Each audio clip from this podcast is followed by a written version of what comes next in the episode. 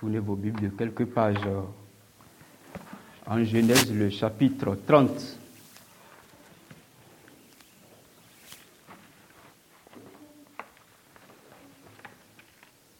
À partir du verset premier, nous lisons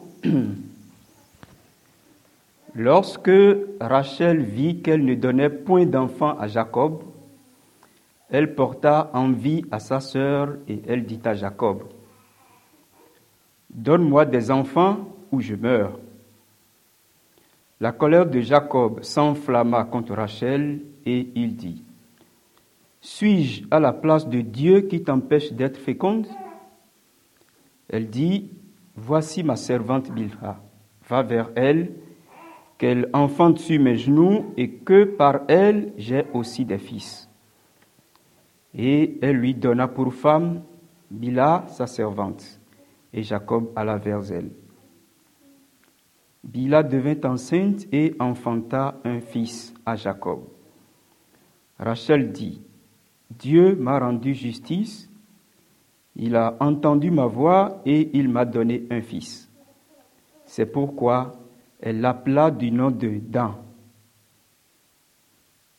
Bila, servante de Rachel, devint encore enceinte et enfanta un second fils à Jacob.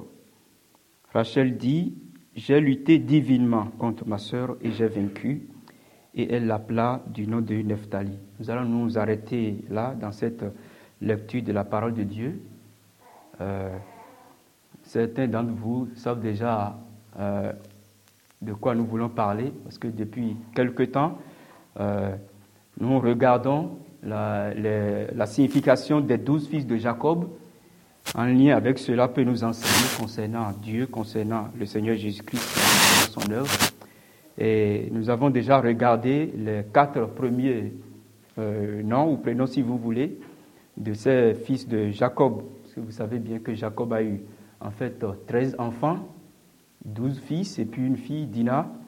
Et euh, ces douze fils-là constituent en fait les douze tribus d'Israël et représentent, euh, disons, l'Église de Dieu dans l'Ancien Testament. Et nous avons déjà vu donc euh, euh, Ruben, qui est le, premier fils, le fils aîné, dans la signification de ce nom, qui veut dire voyez un fils, et qui nous donne un résumé de ce que les Écritures enseignent.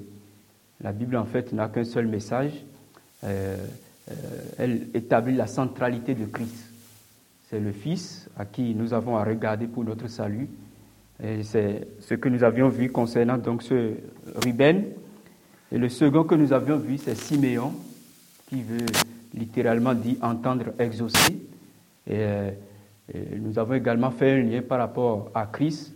Et nous avons vu que c'est uniquement en Jésus-Christ que Dieu entend, que Dieu exauce le pécheur. Ce n'est pas dans une assemblée, ce n'est pas, euh, pas dans un cœur, c'est, pas, c'est en Jésus-Christ que Dieu exauce le pécheur. C'est en Jésus-Christ que Dieu peut rencontrer favorablement le pécheur. Le troisième que nous avions vu, c'est Lévi, qui littéralement veut dire attaché, joint. Euh, et, là encore, ça nous enseigne quelque chose sur euh, ce que Dieu a fait pour son peuple en Christ. Naturellement, nous laissons loin de Dieu, nous laissons, nous séparés de Dieu. Euh, mais en Jésus-Christ, n'est-ce pas, nous, nous sommes un avec Dieu. En fait, l'Église de Dieu est, un corps dont Christ est la tête. Et les croyants en sont les membres, les véritables croyants, je veux dire. N'est-ce pas? Donc, en Jésus-Christ, nous qui étions éloignés de Dieu, eh bien, nous avons été rapprochés de Dieu. C'est ce que nous avions vu concernant Lévi. Et nous avons également vu qu'un un attachement implique par ailleurs un détachement. Nous étions dans le monde, nous, y trouvions notre plaisir, mais lorsque Dieu unit un pécheur à son Fils, eh bien ce pécheur ne trouve certainement pas son plaisir dans le péché, ne trouve plus son plaisir dans ce que le monde aime et dans ce après quoi le monde court. Euh, le dernier que nous avions vu, c'était Judas, qui veut dire la louange de l'Éternel, la gloire de l'Éternel. Et ce que nous en avions dit, c'est que cela résume ce que doit être la vie d'un enfant de Dieu. Dieu euh, sauve un pécheur, mais pour sa gloire. Et le résumé de la vie d'un enfant de Dieu, c'est la louange à Dieu. le résumé de la vie d'un enfant de Dieu, c'est une vie vécue euh, dans le souci permanent de, de, faire la volonté de Dieu, de se réjouir du salut qui est en Christ. N'est-ce pas? Et ce matin, nous, nous allons continuer. Et euh, le cinquième nom, comme vous avez dû le constater dans la lecture, c'est Dan. Mais avant d'en venir là, euh, nous allons regarder le passage un peu, tout ce qui entoure euh, ou précède la naissance de Dan, et en tirer quelques remarques, quelques leçons pour nous-mêmes avant de continuer. Et, si nous reprenons donc euh, à partir du verset premier, nous lisons Rachel vit qu'elle ne donnait point d'enfant à Jacob. Là, il y a certainement des leçons qu'on peut tirer de ce qui est dit là. Rachel ne donnait point d'enfant à Jacob. Et pourquoi elle ne donnait pas d'enfant? Ben Parce qu'elle était stérile. Nous l'avions vu, euh, euh, c'est dit au verset, au verset 31 du chapitre 29 où il est écrit Rachel était stérile. C'est pourquoi elle ne donnait point d'enfant à Jacob. Et euh, la leçon que nous pouvons tirer par rapport à ça, cela nous enseigne quelque chose par rapport à ce que l'homme est naturellement à l'égard de Dieu. De façon naturelle, nous ne pouvons pas porter des fruits pour Dieu. Nous naissons dans ce monde spirituellement mort et dans ce sens, nous sommes incapables de porter le moindre fruit pour Dieu. C'est pour ça que c'est dangereux, c'est grave, ça n'a rien à voir avec la Bible que de dire à un homme crois seulement. Parce que croire, ce n'est pas une affaire, ce n'est pas une affaire qui est à notre portée pour qu'on dise à un homme crois seulement. Cela nous dépasse de croire seulement. Ce n'est pas euh, à la portée d'un homme, ce n'est pas une affaire qu'un homme peut régler facilement par lui-même que de lui dire mais repens-toi. Ça nous dépasse de nous repentir nous-mêmes. Pourquoi? Parce que nous n'avons aucune vie spirituelle en dehors de Christ. Nous naissons dans ce monde comme un désert aride, pas stérile, et nous ne pouvons absolument porter aucun fruit pour Dieu. Aucun fruit, pas nous-mêmes. Et ça, c'est véritablement important euh, de le savoir. Nous l'avons chanté, nous l'avons, euh, ça a été lu, et, nous allons encore le revoir, puisque c'est autour de ça que tourne la signification de ce nom, Dan, qui veut dire juger, rendre justice. Donc nous allons encore parler de cette justice de Dieu. Et nous ne pouvons jamais par nous-mêmes satisfaire aux exigences de cette justice. Nous n'en sommes pas capables, nous n'en avons pas les ressources. N'est-ce pas? Rachel était stérile.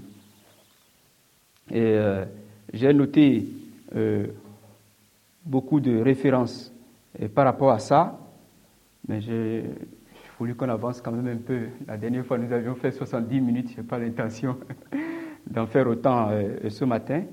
Et, c'est vraiment important que nous sachions que, en fait, euh, les noms de Dieu ne sont pas les noms des hommes. Et que nous n'avons donc pas à, mesurer Dieu à notre haut à nous, mais ça doit être le contraire. Et lorsque nous nous regardons et nous regardons Dieu, nous devons nous rendre compte, si nous sommes en phase avec les Écritures, que la distance, elle est énorme et, que, par conséquent, nous ne pouvons pas, par nous-mêmes, euh, satisfaire ces exigences. Rachel était stérile, ça c'est le, euh, le, premier point que j'ai noté là, donc elle ne pouvait pas donner des enfants, elle ne pouvait pas donner d'enfants à Jacob. Naturellement incapable, naturellement et spirituellement mort, nous ne pouvons produire aucun fruit qui plaise à Dieu. Aucun fruit. D'ailleurs, euh, quand nous allons voir un passage, euh, quand on regarde le dernier chapitre de Osée, Dieu pouvait dire euh, C'est moi qui vais te faire porter du fruit. Parce que par nous-mêmes, nous n'en sommes pas capables. Rachel vit qu'elle ne donnait point d'enfant à Jacob. le, deuxième point que j'ai noté là, c'est que Rachel, elle, était consciente de cette stérilité, de cette infertilité, de cette euh, euh, infécondité. Elle vit qu'elle ne donnait point d'enfant à Jacob. Elle est arrivée à s'en rendre compte. Et c'est là ce que euh, les hommes ne réalisent jamais par eux-mêmes, lorsqu'on l'amène au plan spirituel. Un homme pécheur ne peut jamais laisser à lui-même se rendre compte que euh, euh, il ne peut pas répondre aux exigences de Dieu. C'est pour ça que, en fait, euh, les religions exhortent les hommes à faire ceci ou à faire cela. Parce qu'ils pensent que par ce qu'ils peuvent faire, ils peuvent produire un fruit que Dieu accepte.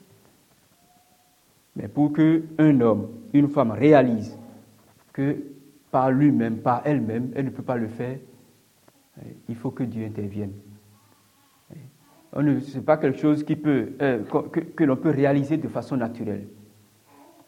Là, c'est quelque chose qui se passe, disons, physiquement dans la vie naturelle. Et par rapport à la comparaison, il y a, quelques limites. Parce qu'une femme qui ne conçoit pas, euh, on n'a pas besoin de, disons, de lui faire une révélation spéciale pour qu'elle se rende compte qu'elle ne conçoit pas. Mais sur le plan spirituel, aucun homme, aucune femme ne peut réaliser cette impossibilité, cette incapacité sans que Dieu ne fasse quelque chose. Rachel vit qu'elle ne donnait point d'enfant à Jacob. Et elle porta envie à sa sœur. Aussi, c'est un troisième point que j'ai noté. Rachel porta envie à sa sœur. Et j'ai essayé de regarder un peu euh, ce mot envie il apparaît une vingtaine de fois, un peu plus dans les Écritures, et ça a toujours une connotation négative. Elle porta envie à sa sœur. Et quand on parle d'envie, c'est euh, un sentiment de désir. Et ce sentiment de désir, euh, euh, je dirais, s'accompagne d'une certaine irritation. ce sentiment de, désir est, mêlé parfois à une certaine haine à l'égard de quelqu'un qui a quelque chose que vous n'avez pas et que vous voulez avoir. Quand on parle d'envie, c'est ça. Le désir de, jouir du même avantage, euh, du, même plaisir, du même privilège que quelqu'un d'autre. En fait, c'est ça, euh, c'est ça l'envie. Et nous lisons ici que euh, Rachel porta envie à sa sœur. Et il s'agit là d'un sentiment qui ne vient certainement pas de Dieu. Et qui pourtant n'est pas rare dans nos relations les unes avec les autres. Un sentiment qui n'est pas rare, euh, même au sein de l'Église de Dieu, un sentiment qui n'est pas rare, même parmi ceux qui professent euh, euh, leur appartenance à Christ. N'est-ce pas? Elle porta envie à sa sœur.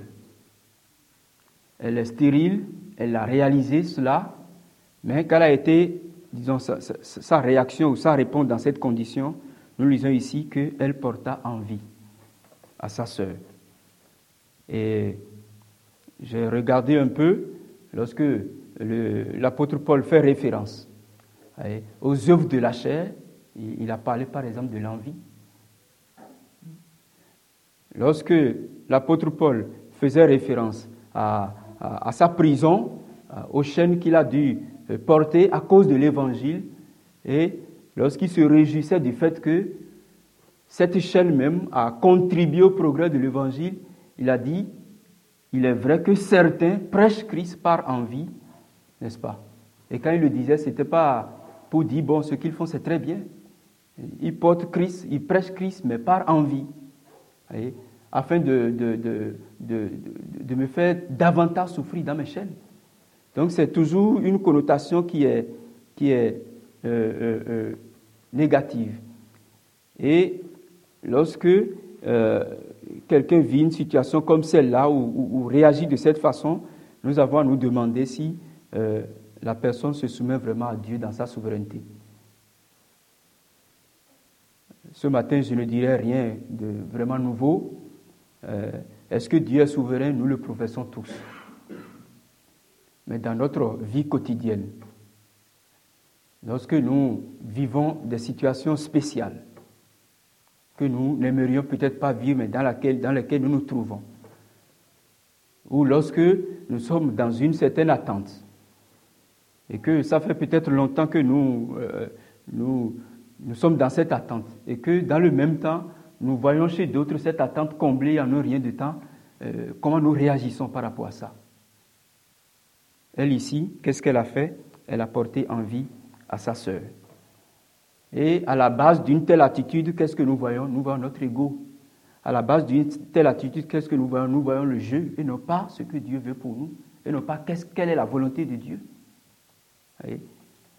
À la base de, cette attitude, nous voyons ce jeu-là qui est sur le trône et qui est condamnable. Que la vie d'un enfant de Dieu, c'est qu'est-ce que Dieu veut pour moi. La vie d'un enfant de Dieu, c'est qu'est-ce qui est conforme à la volonté de Dieu. La vie d'un enfant de Dieu, c'est qu'est-ce qui élève Christ et non pas qu'est-ce qui m'élève. Elle porta envie à sa sœur. Et par rapport à ça, nous euh, avons à nous sonder concernant les diverses motivations qui nous animent pour que nous allions dans un sens ou dans un autre. Est-ce que réellement, et dans ces motivations, et, euh, c'est une nouvelle gloire que nous cherchons, est-ce que dans cette motivation, ce qui nous préoccupe, c'est de tirer peut-être notre gloire les uns des autres, ou ce qui nous préoccupe véritablement, c'est ce que Dieu veut, c'est ce qui l'élève, c'est ce qui élève son fils, c'est ce qui honore son nom. Elle a porté envie à sa sœur, et qu'est-ce qui s'est passé? Elle, n'en est pas restée là, et elle dit à Jacob, donne-moi des enfants ou je meurs. Voilà une autre remarque que j'ai faite dans la lecture de ce passage. Elle a fait une revendication, mais qui est totalement déplacée. Donne-moi des enfants ou je meurs. Jacob aimait Rachel. Jacob a travaillé 14 ans pour épouser Rachel. Est-ce que un homme qui est attaché à une femme, qui aime cette femme, qui veut avoir des enfants, ne voudrait pas avoir des enfants de cette femme? Et pourtant, qu'est-ce qu'elle fait, euh, Rachel? Elle alla vers euh, Jacob et dit, donne-moi des enfants ou je meurs. Est-ce que c'est euh, Jacob qui peut répondre à cette attente dans laquelle Rachel est? Est-ce que c'est à Jacob que Rachel a à s'adresser pour avoir un enfant? Sa revendication ou sa demande est certainement déplacée lorsque euh, elle l'exprime de, cette façon-là. Donne-moi des enfants ou je meurs. Et il n'est pas rare que dans, euh, dans la vie de l'Église, dans la vie de l'Assemblée, on observe des attitudes de ce genre-là. Où euh, euh, nous nous plaignons d'une situation, où nous déplorons une situation, peut-être dans notre vie, peut-être dans la vie de notre épouse, peut-être dans la vie d'un frère, et, nous sommes concentrés peut-être sur cette personne, ou nous sommes concentrés sur la situation elle-même. Mais est-ce que c'est de cette façon que les choses peuvent avancer? Est-ce que c'est euh, euh, en me concentrant peut-être sur ce que je vois chez un frère, chez une sœur, chez un membre de l'Église, et que je trouve pas conforme à la parole de Dieu, est-ce que c'est en, me concentrant sur cette chose qu'en fait elle va disparaître du coup? Est-ce que c'est en me plaignant? Est-ce que c'est en n'arrêtant pas d'en parler que les choses vont avancer? Est-ce que c'est parce que Rachel se serait portée vers Jacob pour lui dire Donne-moi un enfant que du coup elle va avoir un enfant euh, l'année suivante, tous les mois qui suivent La revendication est certainement euh, mal déplacée. Pourquoi? Parce que la personne qui peut rendre fertile, ce n'est pas Jacob. La personne qui peut, si quelqu'un peut rendre Rachel fertile, ben, c'est Dieu. La fertilité vient de Dieu. La fécondité vient de Dieu. Et la chose est d'autant plus vraie spirituellement. Lorsque nous euh, euh, lisions le, chapitre 29, il est dit euh, L'Éternel rendit Léa féconde, tandis que Rachel était stérile. Donc, si je suis malade, c'est pas, je sais pas, c'est pas chez, un marchand de pommes que je me rendrai pour, pour, dire ben, je suis malade. Si je suis malade, je, je, vais voir un médecin. Et si c'est une maladie particulière, ben, je vois un spécialiste par rapport à ça. N'est-ce pas? Et l'auteur de toute fécondité, l'auteur de toute vie spirituelle, mais l'auteur exclusif, c'est Dieu. Ce n'est pas une église, ce n'est pas euh, euh, un prédicateur, ce n'est pas un pasteur, quelle que soit sa renommée, mais c'est Dieu qui peut rendre quelqu'un fertile. L'auteur de toute croissance spirituelle, c'est Dieu. Ce n'est pas nos prières, ce n'est pas notre assiduité à l'église, ce n'est pas la façon dont nous lisons les Écritures, mais l'auteur reste et demeure, et demeurera Dieu. L'auteur de tout progrès spirituel, c'est Dieu. Alors si euh, euh, je veux me repentir dans ma vie sur tel aspect, si je veux voir mon frère grandir spirituellement, si je veux, voir l'assemblée grandir spirituellement, si je veux voir l'assemblée même grandir numériquement, parce que ce n'est pas, euh, pas, une chose mauvaise en soi que de souhaiter qu'une assemblée grandisse numériquement. Parce que nous voulons que Dieu ajoute à son Église ces brebis qui errent encore. Mais qui peut faire ça? C'est Dieu qui peut ajouter, qui peut faire grandir. C'est Dieu qui peut faire croître, qui peut faire grandir. Et dans ce sens, alors à qui est-ce que nous pouvons nous adresser lorsque nous avons une attente? Encore faut-il que cette attente soit légitime. en fait, c'est à Dieu que nous avons à nous adresser.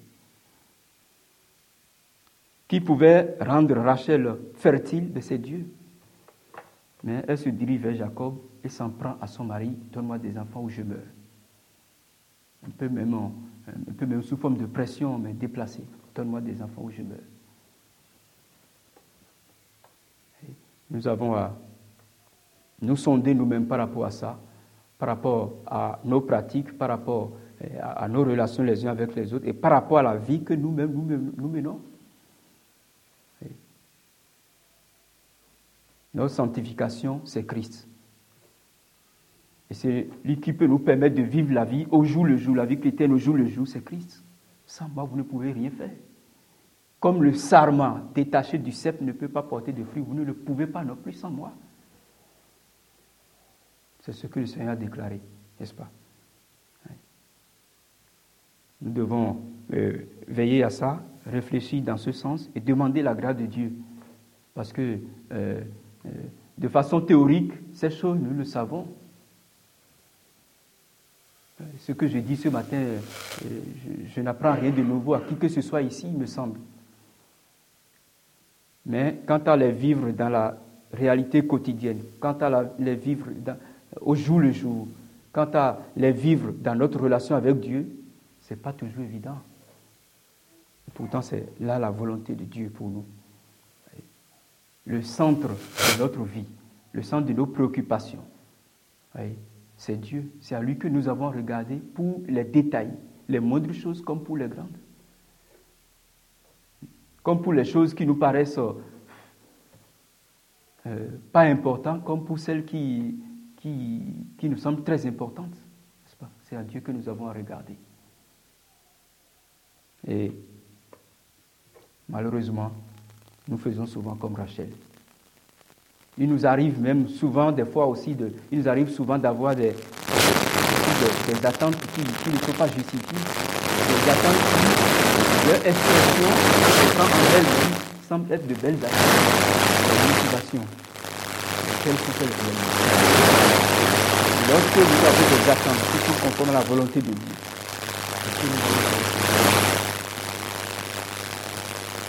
je n'arrive plus à finir. Qui peut donner la force pour finir au secours.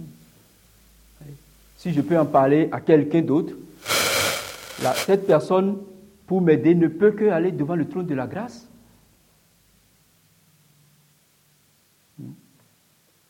Donne-moi des enfants ou je meurs.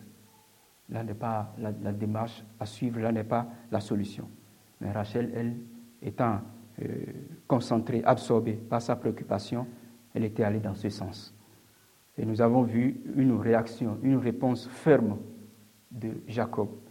Dans le verset 2 où nous lisons, la colère de Jacob s'enflamma contre Rachel et il dit, suis-je à la place de Dieu qui t'empêche d'être féconde et un tel passage peut se lire aussi de façon vicieuse.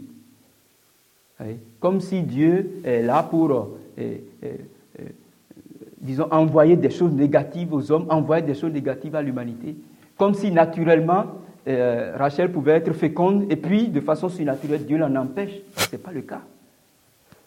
Nous naissons euh, en fait sans rien puisqu'il y a cet héritage que nous avons reçu d'Adam et qui fait de nous, de façon naturelle, des ennemis de Dieu.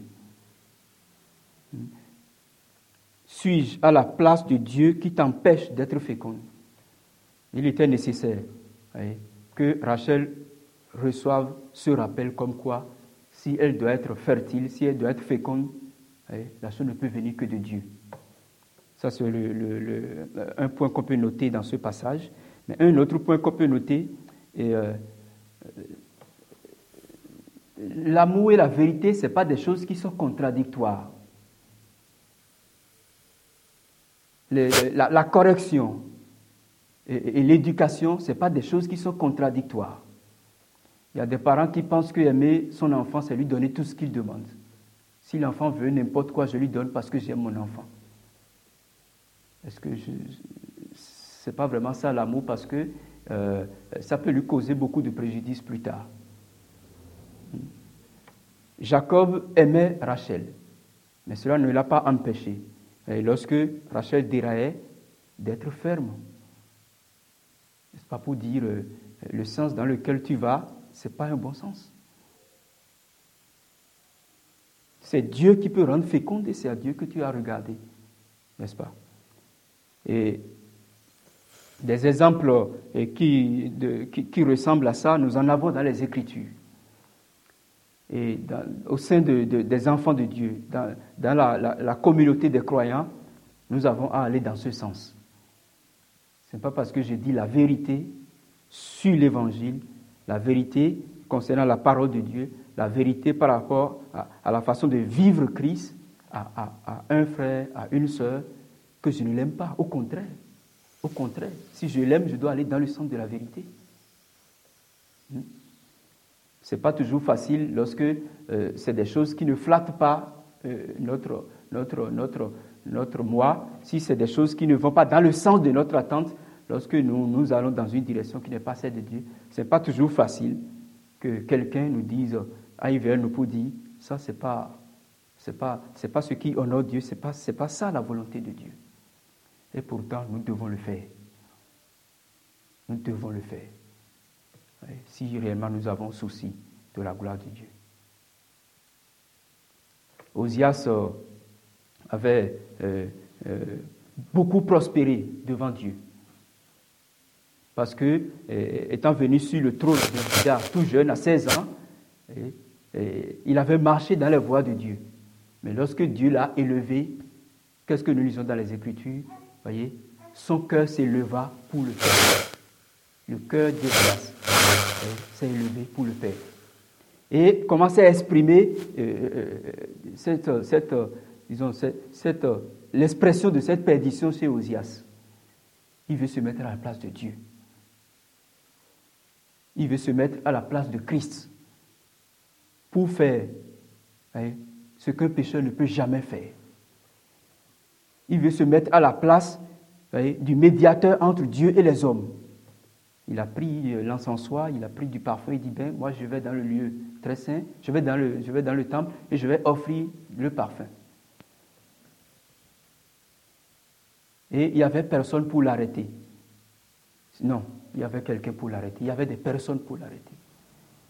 Il y avait le, le souverain sacrificateur Azaria. Et après lui, il y avait 80 autres sacrificateurs qui lui ont dit, Osias, il ne t'est pas permis de faire ce que tu veux faire. Ça ne tournera pas à ton avantage.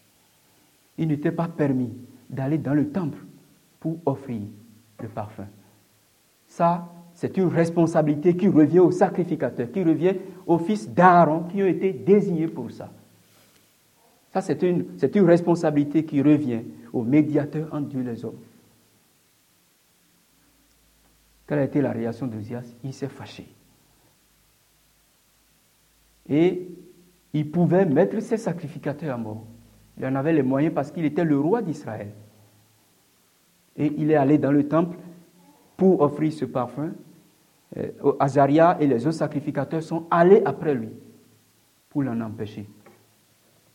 Quand le verdict de Dieu était tombé, c'est la lèpre qui a éclaté sur son front. Mais ce que je veux, je veux sortir là, c'est pas parce que Azaria et ceux, les 80 sacrificateurs qui venaient après lui voulaient montrer qu'ils étaient euh, des hommes forts, des hommes courageux. C'est pas ça qu'ils voulaient montrer. Mais leur souci, c'était la gloire de Dieu, c'était la volonté de Dieu. Et dans une assemblée euh, qui se réclame de Dieu, du Dieu des Écritures, dans une assemblée comme celle-ci, qui se distingue de, toutes les autres, parce que, euh, euh, manifestant la volonté de ne pas accepter le mélange, de ne pas accepter, je dirais, ce qui ressemble à l'évangile, mais sans l'être. Une assemblée qui veut euh, affirmer sa fermeté sur les Écritures doit aller dans ce sens. N'est-ce pas? C'est pas nous restons ensemble, nous, on essaye d'être bien ensemble, non. Si nous nous réunissons, c'est pour la gloire de Dieu.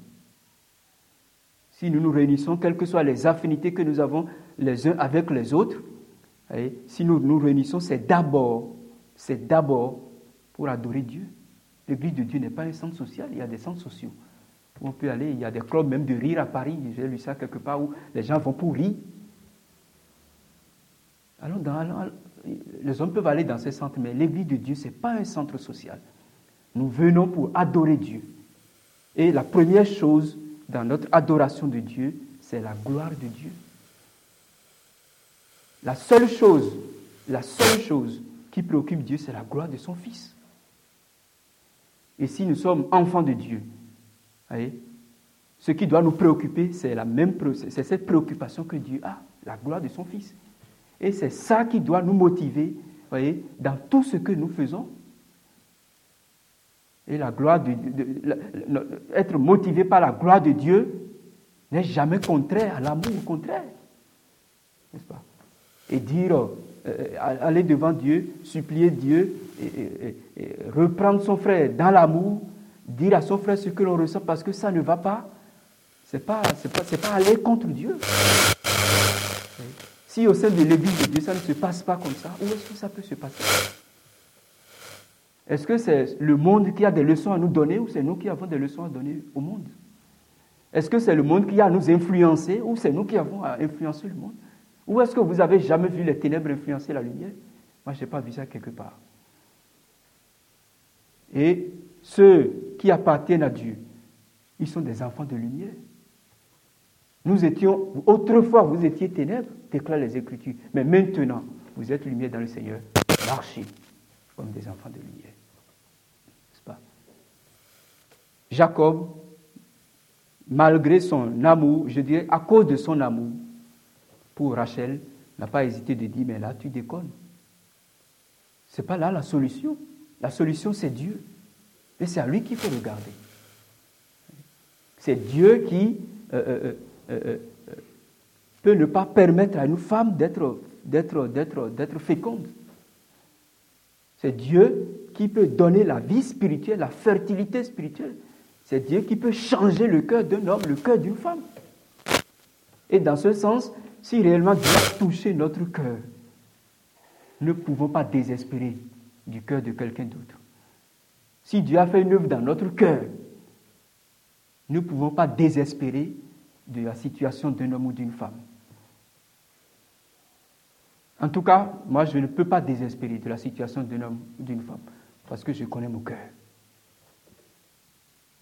Et que Dieu se soit porté vers moi. Euh, si c'est moi qui devrais choisir, je ne choisirai jamais quelqu'un comme moi. Mais Dieu, lui, qu'est-ce qu'il fait? Il prend les choses simples, les, balayus du monde.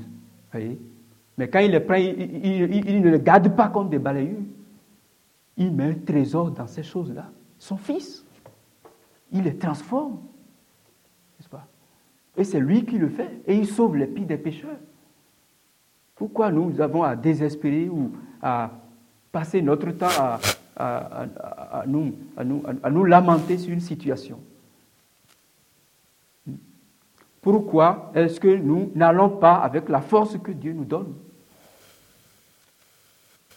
Pourquoi nous ne faisons pas ce que Dieu nous donne à faire Dans ce sens-là? C'était dur pour Azaria de, pouvoir dire Osias, au roi, attends, tu ne vas pas dans ce sens. Mais il fallait, pour la gloire de Dieu, il le fallait pour le bien d'Osias. Pensez que, est-ce que vous pensez que c'est parce que euh, Paul voulait montrer combien de fois il est spirituel qu'il avait résisté à Pierre? Qu'il voulait montrer combien de fois il connaissait les Écritures, euh, combien de fois lui était spécial, qu'il a repris Pierre? Pas du tout. C'était pour la gloire de Dieu. Et ce n'était pas euh, souci pour le bien de Pierre aussi qui peut dire, mais nous n'avons pas à vivre à la manière de païens. Lorsqu'il a repris Pierre. Et nous avons vu euh, le bon témoignage que Pierre a rendu après par rapport à ça. Un enfant de Dieu qui s'égare, un enfant de Dieu qui, euh, qui ne va pas dans le sens de la, de, la volonté de Dieu, lorsque Dieu utilise un outil, un instrument pour euh, le toucher, pour l'appeler à la repentance, il ne prend pas cet outil comme la bête à abattre. Au contraire, il rend grâce à Dieu pour ça. Suis-je à la place de Dieu qui t'empêche d'être féconde? Rachel, euh, Jacob a eu donc une réponse ferme lorsque euh, Rachel euh, s'en était pris à, son époux et manifestait de la jalousie, de l'envie à l'égard de sa sœur.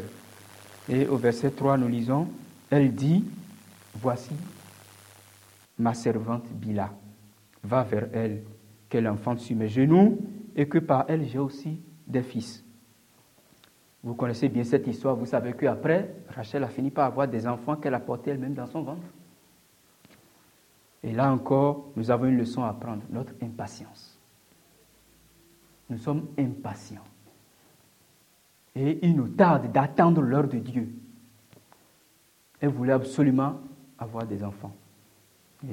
Et, une solution qu'elle trouve tout de suite, c'est de donner sa servante. Hmm? va vers elle, qu'elle enfant sur mes genoux et que par elle j'ai aussi des fils. Quand Rachel allait dans ce sens, peut-être si elle savait que des années plus tard elle enfanterait Joseph et après, Benjamin, peut-être qu'elle n'aurait pas fait ça. Lorsque Sarah euh, donnait Agar à Abraham parce qu'elle voulait aussi avoir un enfant, si elle avait la certitude qu'elle-même, Sarah, porterait euh, un enfant dans son ventre, qui serait son enfant, peut-être qu'elle n'irait pas dans ce sens. Nous sommes impatients. Nous sommes impatients. Et nous avons à apprendre vraiment la patience de Dieu. Nous avons à, regarder à Dieu pour qu'il nous apprenne à attendre son heure. Ce n'est pas évident, Donc elle donna sa servante euh, à Rachel, à, son époux, et euh, Jacob alla vers elle. Bila devint enceinte et enfanta un fils à Jacob. Verset 6, Rachel dit, Dieu m'a rendu justice. Il a entendu ma voix, il m'a donné un fils. C'est pourquoi elle l'appela du nom de Dan. Alors, j'ai passé beaucoup de temps, mais nous en arrivons donc à ce, prénom, à ce nom-là, Dan, qui veut dire littéralement juger, rendre justice. Et là encore, euh, euh, euh, dans la signification de ce nom, nous avons des leçons à apprendre sur le caractère de Dieu.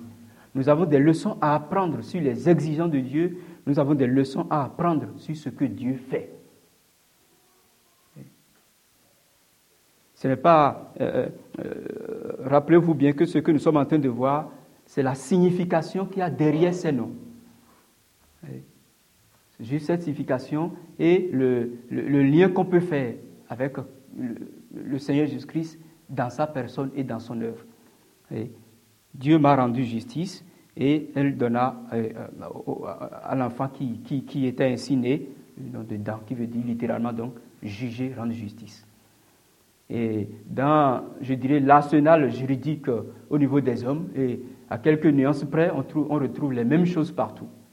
Lorsqu'on parle de rendre justice, lorsqu'on parle de juger, c'est qu'il y a un différent où il y a un sujet, où il y a un objet sur lequel il est nécessaire de dire le droit, de, euh, où il y a deux parties, qui, deux ou plusieurs parties qui, euh, qui ne s'entendent pas sur un objet et il faut quelqu'un pour trancher.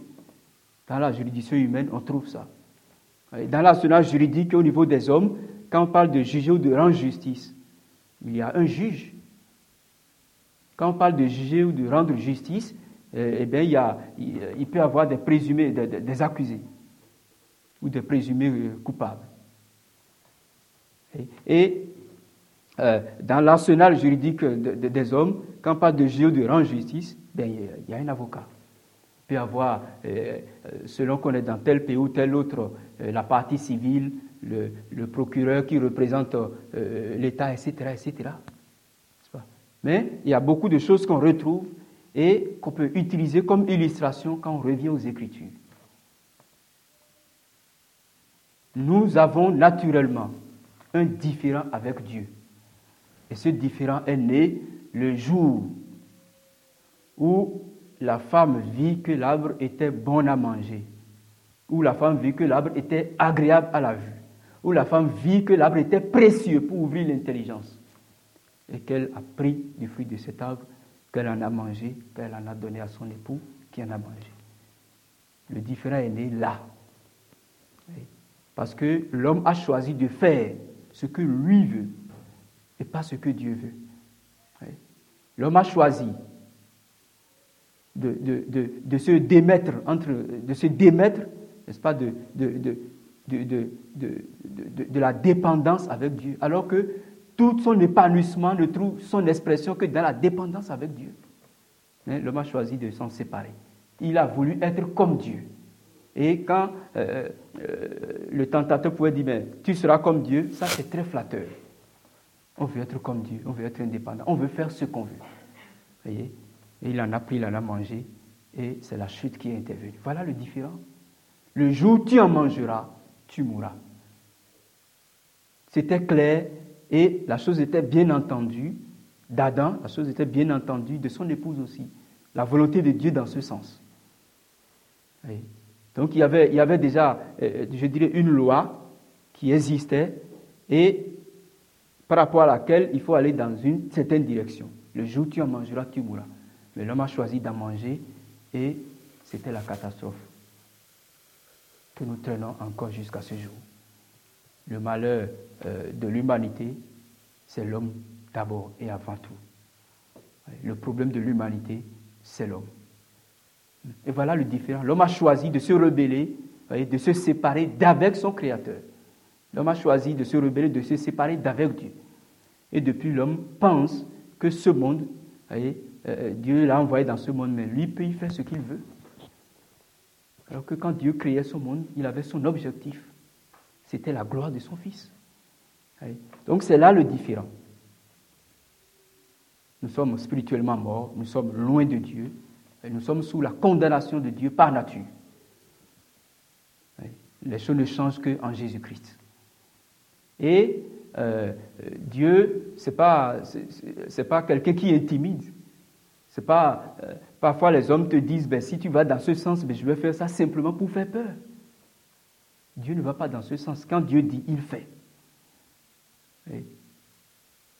L'homme a choisi la désobéissance, il est sous la considération de Dieu. Et fait. Et cette justice de Dieu se manifeste en fait de deux façons. La première façon, Dieu traite directement avec le pécheur lui-même.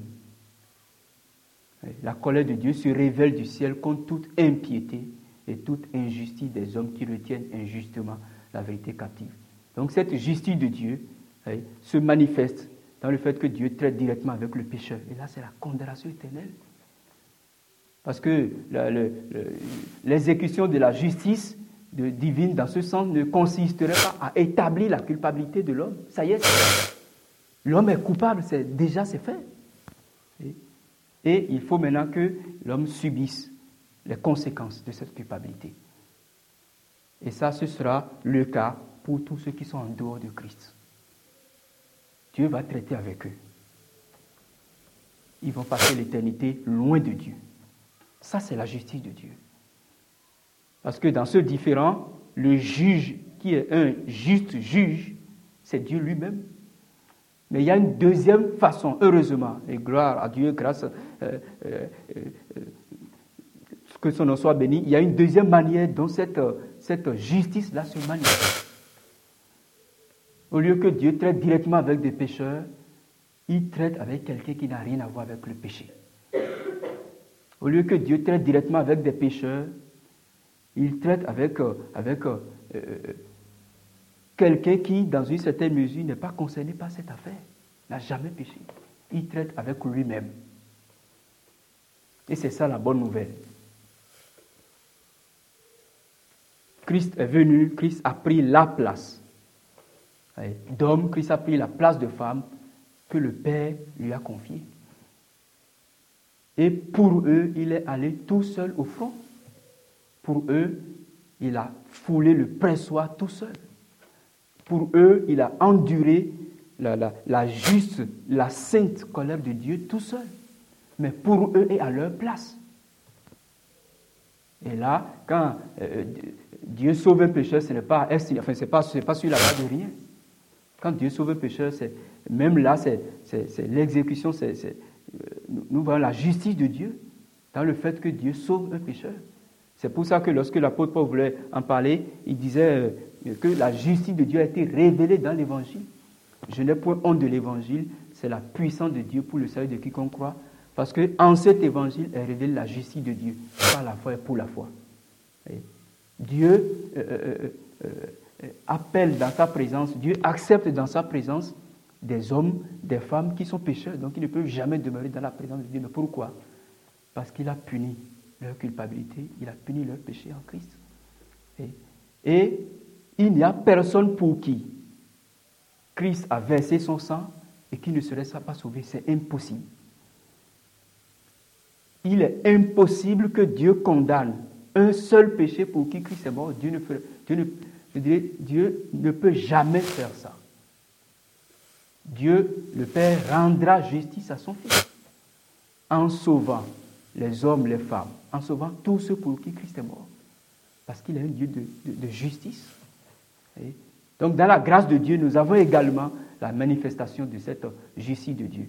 Et c'est ça que euh, l'apôtre Paul exprimait euh, lorsqu'il disait, maintenant sans la loi est manifestée la justice de Dieu. Sans la loi. Justice à laquelle rend témoignage la loi de Dieu. Même la loi de Dieu rend témoignage à cette justice-là justice à laquelle donc rend témoignage la loi de Dieu, euh, à la loi et les prophètes, justice de Dieu en Jésus-Christ pour tous ceux qui croient. Il n'y a point de distinction, car ils sont privés de la gloire de Dieu et ils sont gratuitement justifiés par sa grâce, par le moyen de la rédemption qui est en Jésus-Christ. Et là, je suis en Romains 3, et au verset 25, il dit C'est l'homme que Dieu a destiné à être par son sang pour ceux qui croiraient victimes propitiatoires, afin de montrer sa justice, parce qu'il avait laissé impunis les péchés commis auparavant au temps de sa patience. Il montre ainsi dans le temps présent de manière à être juste, tout en justifiant celui qui a la foi Il montre justifiant celui en Jésus-Christ. C'est parce que euh, ceux qui disent, mais Dieu, il est injuste, comment Dieu peut choisir certains hommes et laisser d'autres? C'est parce qu'ils ont du mal à comprendre euh, ce que les Écritures enseignent. Ils ont du mal à comprendre que Dieu a frappé son Fils à la place de pécheur et que par conséquent, il demeure juste. Et qu'il a choisi de ne pas faire la même chose pour d'autres hommes. Mais pourquoi? Euh, Je, n'ai pas la réponse. Et que même dans cette démarche, Dieu demeure juste. N'est-ce pas? Jésus-Christ, euh, on l'a vu suffisamment ce matin, est notre justice. Et en, Jésus-Christ, et à cause de ce que Jésus-Christ a fait, Dieu peut accepter un pécheur. Et, quand cet enfant donc a ce prénom Dan qui veut signifier rendre justice, qui veut signifier juger, il y a bien quelque chose à voir là par rapport donc à, à l'œuvre de Dieu en Jésus-Christ il y a là aussi quelque chose à, voir là par rapport au caractère du Dieu juste, qui jamais ne prendrait le coupable pour innocent. Dieu jugera tout péché. Les péchés des enfants de Dieu comme les péchés des autres. Mais pour les, premiers, les enfants de Dieu, cela a été jugé en Christ. De telle sorte que ce n'est pas notre vie en fait qui nous recommande à Dieu. Ce n'est pas, euh, notre, droiture qui nous recommande à Dieu. Ce n'est pas notre moralité qui nous recommande à Dieu.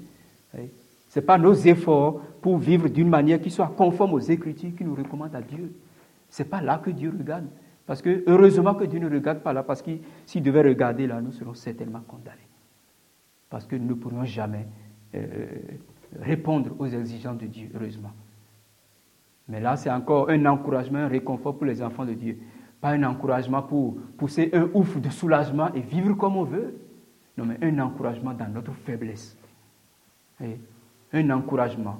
Euh, euh, euh, lorsque nous, nous prenons conscience de, tout, de, de, de toutes nos lacunes. Parce que lorsque quelqu'un veut atteindre un but et fait des efforts pour atteindre le but et qui, n'arrive pas à le faire, crois que la bonne démarche, ce n'est pas de se mettre à le réprimander. Non, il veut déjà atteindre le but, mais il n'y arrive pas. Donc ce n'est pas de le réprimander, de dire, mais il faut que tu atteignes le but, non. C'est ce que Dieu, Dieu, fait avec ses enfants. Moi, je n'ai jamais vu dans les Écritures le Seigneur Jésus-Christ réprimander un pécheur repentant, un pécheur qui, qui a mal, qui souffre dans son cœur, justement parce qu'il est pécheur. Je n'ai jamais vu dans les Écritures le Seigneur réprimander un pécheur comme ça, non Au contraire, ce pécheur a besoin du baume, de la, consolation que Dieu donne. Ce pécheur a besoin que Dieu lui dise prends courage, que Dieu le prenne, n'est-ce pas? Ce pécheur a besoin, voyez, dans, dans sa situation, que Dieu le relève. Et c'est ce que Dieu fait, n'est-ce pas? Et pour qui est-ce qu'il fait ça? Justement, donc pour ces pécheurs. Comment on les reconnaît? Ben, Ils sont pécheurs. Les pécheurs, si on le dit comme ça, euh, c'est des denrées rares. Ce n'est pas, pas quelque chose qu'on peut à tous les coins de rue. C'est très rare. Parce qu'un pécheur, c'est quelqu'un qui, à tout moment de sa vie, dit, euh, même si aujourd'hui Dieu me condamne de ce que je peux imaginer comme la pire forme de situation dans laquelle un homme peut se trouver, même si je me retrouvais là, c'est ce que je mérite. Maintenant, Maintenant que euh, j'ai reçu la grâce de Dieu, maintenant que Dieu euh, euh, est avec moi, si cela m'arrivait, en fait, c'est ce que je mérite. Que je vive, que j'aille, que je vienne, ça, je ne mérite pas ça, mais c'est la grâce de Dieu qui m'accorde ça. Et les pécheurs, qui sont-ils? Eh bien, c'est des gens qui savent que par eux-mêmes, ils ne peuvent jamais produire de fruits. Et qui sont-ils? Ils se réfugient, ils se reposent en Jésus-Christ. C'est ça ce qui fait la différence. Ce sont des gens, euh, comme le disent les Écritures, euh, qui sont pauvres en esprit. Ils n'ont pas beaucoup d'imagination pour se dire, bon, maintenant, je vais faire ci, je vais faire ça, et comme ça, je peux gagner la faveur de Dieu pour moi-même. Même s'ils l'avaient fait par le passé, lorsque Dieu touche leur cœur, lorsqu'ils voient quelque chose de Dieu, ils, deviennent pauvres en esprit parce qu'ils réalisent qu'ils ne peuvent rien faire pour satisfaire les de Dieu. Voilà les pécheurs. Les pécheurs, qui sont-ils? Ben, Ce sont des gens qui, tous les jours, se repentent de leurs péchés. Et tous les jours cherchent leur réconfort en Christ. Ce sont des gens qui cherchent leur force en Christ. Qui s'en remettent tous les jours à lui. Pourquoi? Parce qu'ils voient tous les jours leur faiblesse. Ils voient tous les jours leur, dénuement sans ce Dieu. Ils voient tous les jours leur pauvreté sans ce Dieu. Et ils s'en remettent à lui. Voilà les pécheurs. Est-ce que ça vous dit quelque chose? Que Dieu daigne bénir sa parole dans les cœurs.